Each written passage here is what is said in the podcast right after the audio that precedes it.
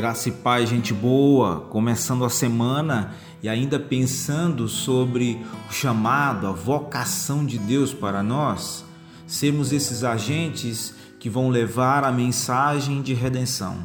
Sermos homens e mulheres usados nas mãos de Deus, nas diversas vocações que Ele nos deu, mas essa vocação primeira, essa vocação que está acima de todas as outras. Somos servos, discípulos de Jesus para obedecermos a sua voz e fazermos a sua vontade neste mundo, caído neste mundo, manchado pelo pecado e tão carente da graça e da glória de Deus. Já vimos que Deus chama gente pequena, gente pecadora como nós, que Deus nos dá as suas credenciais, que Deus providencia para nós capacitação, treinamento mas hoje vamos ver, nesse dia que começa, né, essa semana útil de trabalho, que Deus nos chama a obedecer confiando os resultados a Ele. Veja de novo em Êxodo capítulo 4, agora a partir do verso 18. Depois Moisés voltou a Jetro, seu sogro, e lhe disse: Precisamos voltar ao Egito para ver se meus parentes ainda vivem. Jetro lhe respondeu: Vá em paz Ora, o Senhor tinha dito a Moisés em Midian: Volte ao Egito, pois já morreram todos os que procuravam matá-lo.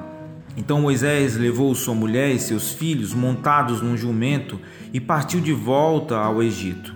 Levava na mão a vara de Deus. Disse mais o Senhor a Moisés: Quando você voltar ao Egito, tenha o cuidado de fazer diante do Faraó todas as maravilhas que concedi a você o poder de realizar mas eu vou endurecer o coração dele, para não deixar o povo ir. Depois diga ao Faraó que assim diz o Senhor: Israel é o meu primeiro filho, e eu já lhe disse que deixe o meu filho ir para prestar-me culto. Mas você não quis deixá-lo ir, por isso matarei o seu primeiro filho. Numa hospedaria, ao longo do caminho, o Senhor foi ao encontro de Moisés e procurou matá-lo. Mas Zípora pegou uma pedra afiada, cortou o prepúcio de seu filho e tocou os pés de Moisés e disse: Você é para mim um marido de sangue. Ela disse marido de sangue, referindo-se à circuncisão. Nessa ocasião, o Senhor o deixou. Veja a narrativa. O texto diz agora que o cajado era de Deus. O cajado é de Moisés, mas o cajado é de Deus. Coisa sem muita importância, um cajado, mas nas mãos do Redentor fazem grandes coisas. Meu irmão, minha irmã, teus pequenos esforços serão usados nas mãos de Deus. E lembre-se, o seu serviço, o teu serviço a Deus não é medido pela quantidade ou pela qualidade, mas pela tua fidelidade. Deus nos pesa. Sem o eu sou, nós não somos capazes de fazer nada. Nós não somos capazes em nós mesmos de pensar alguma coisa, mas a nossa suficiência vem de Deus, o qual nos habilitou para sermos ministros de uma nova aliança. É o que está lá em 2 Coríntios 3, 5 e 6. Mas temos uma curiosidade aqui nos versículos de 24 a 26. Moisés não dá ao seu filho Gerson o sinal da aliança do povo de Deus. Moisés é chamado a levar a sério as ordens de Deus no oitavo dia de nascida, toda criança judia, toda criança israelita precisava ser circuncidada.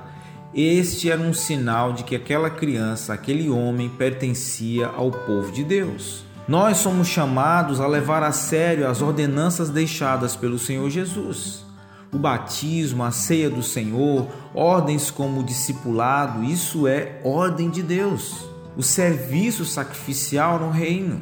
Pense, meu irmão, em Jesus e em sua total falta de enrolação. Jesus não enrolava. Que tal o Deus onipresente, filho do Deus vivo, estar preso a um lugar na empoeirada Palestina? Que tal o todo suficiente ter que comer a cada seis ou oito horas e dormir a cada quinze ou dezesseis horas? Que tal o Santo Deus habitar no meio de pecadores? Que tal o autor da vida ficar três dias debaixo do poder da morte? Jesus não evitou nenhuma dessas coisas. Ele se submete a viver debaixo do sol, neste mundo manchado e quebrado, Mas as limitações impostas a Jesus na encarnação não serviram de desculpas para que ele fosse infiel ou ocioso no seu serviço ao Pai. Então, pegue essas credenciais, crendo no seu chamado, a capacitação que Deus lhe dá, como ministro também, como alguém que foi chamado para servir ao Senhor. Nós cremos no sacerdócio de cada crente na potencialidade em Cristo que cada cristão tem e use isso em obediência a Ele. Um bom dia na paz de Jesus. Teu sangue me lavou. Tenho vestes de louvor, minha vida restaurou.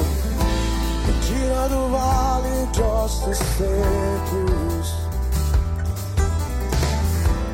leva a pastos verdejantes. Eu quero te obedecer, te obedecer.